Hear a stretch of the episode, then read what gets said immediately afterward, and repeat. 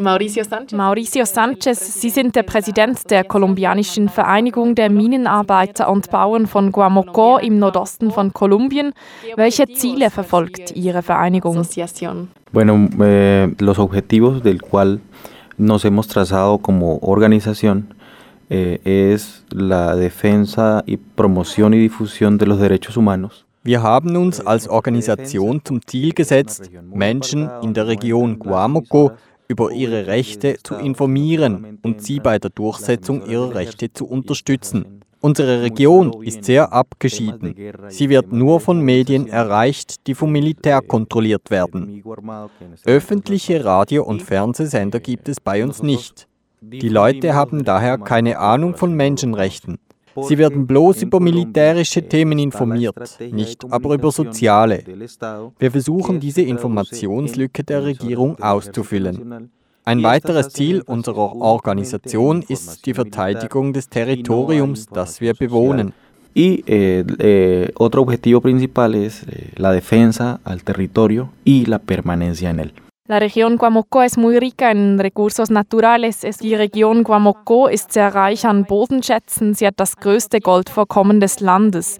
Kolumbien erlebt zurzeit geradezu einen Goldrausch. Die Goldproduktion stieg im letzten Trimester dieses Jahres um mehr als 30 Prozent im Vergleich zum Vorjahr. Welchen direkten Einfluss hat dieser Goldrausch auf die Region Guamocó? ¿Cómo influye este fiebre de oro la región Guamocó? La problemática que tenemos del conflicto es que por la entrada el capital Die Problematik liegt darin, dass multinationale Unternehmen mit ausländischem Kapital mit der Unterstützung des Militärs in unsere Region kommen. Dies verschärft natürlich den Konflikt, denn in unserer Region treffen die Militärs auf die Guerillas der FARC und der ELN, neben der FARC einer der größten Guerillas Kolumbiens, und auf die Paramilitärs. Wer unter diesen bewaffneten Konflikten leidet, ist die Zivilbevölkerung. Eine andere problematische Folge des Goldrausches in unserer Region liegt darin, dass wir als einfache, traditionelle Minenarbeiter von der Regierung diskriminiert werden. estigmatización a la que nos vemos expuestos por parte del gobierno colombiano los mineros artesanales en Colombia. In, Kolum in, Kolumbien muss man zwischen dem großindustriellen Bergbau und dem einfachen, traditionellen Bergbau unterscheiden.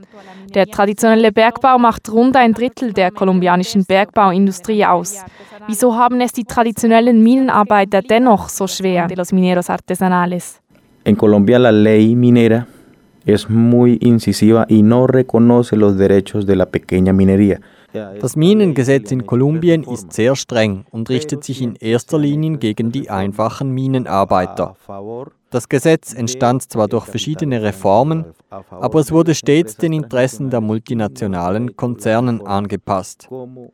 Eine Maßnahme der Regierung ist die Kriminalisierung der einfachen Minenarbeiter. Das Minengesetz von 2001 qualifizierte alle Minenarbeiter, die ohne Titel arbeiten, als illegal. Das Problem ist, dass die Bedingungen für die Titelvergabe bei einfachen Minenarbeitern und bei Großkonzernen die gleichen sind.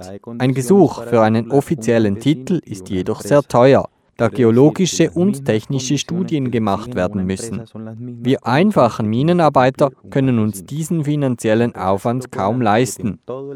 Und wenn schließlich Gesuche eingereicht werden, haben diese keinen Erfolg. Im letzten Jahr haben die Minenarbeiter der Region mit der Hilfe unserer Vereinigung 53 Gesuche eingereicht, um die Arbeit als Goldschürfer zu legalisieren. Alle wurden abgelehnt. Das Problem liegt in der Korruption unseres Landes.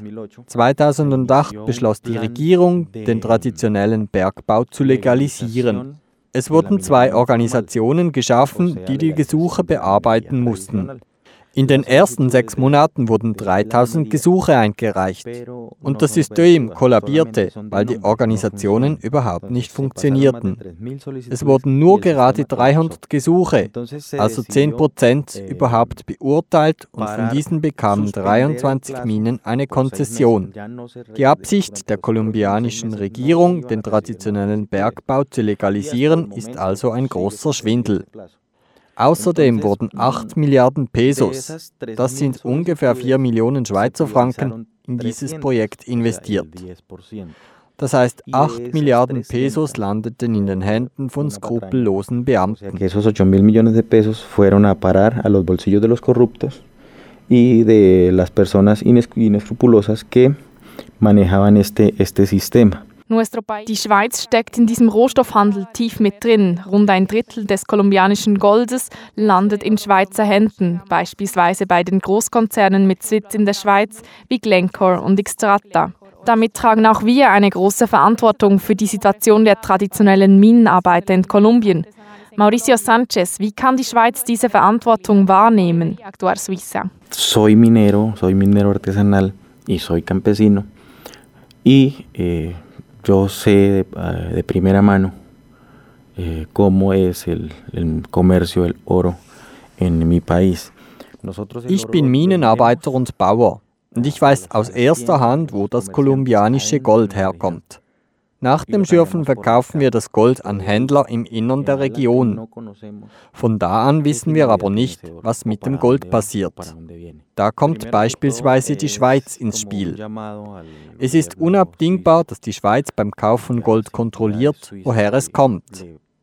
Dabei sollte man sich nicht auf die Informationen von kolumbianischen Unternehmen verlassen, denn es ist kein Geheimnis, dass Kolumbien eines der korruptesten Länder der Welt ist.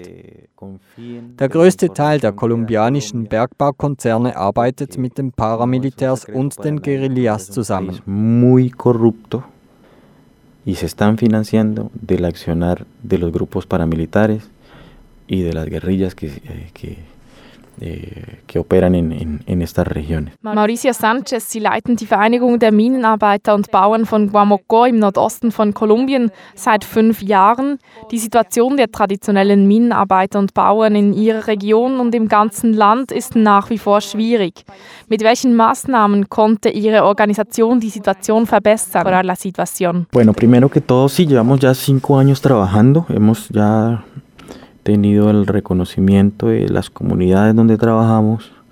Eh, somos una organización campesina y eh, aquí estamos, eh, uno de los logros es empezar a implementar la socialización de la figura jurídica zona de reserva campesina en la región de Guamocó. Genau. Mittlerweile ist unsere Vereinigung bereits seit fünf Jahren aktiv. In dieser Zeitspanne konnten wir die Anerkennung der umliegenden Gemeinden gewinnen. Wir sind nach wie vor eine ländliche Organisation. Einer unserer größten Erfolge ist unser Einsatz dafür, dass unsere Region als landwirtschaftliche Schutzzone anerkannt wird. Eine landwirtschaftliche Schutzzone ist eine Rechtsform, die uns Bäuerinnen und Bauern die Verantwortung für das Territorium in dieser Schutzzone zuspricht. So können wir Bäuerinnen und Bauern entscheiden, welche Projekte in unserer Region durchgeführt werden können und nicht der Staat. Diese Schutzzone hat eine große Bedeutung, denn die Angelegenheit ist ziemlich kompliziert.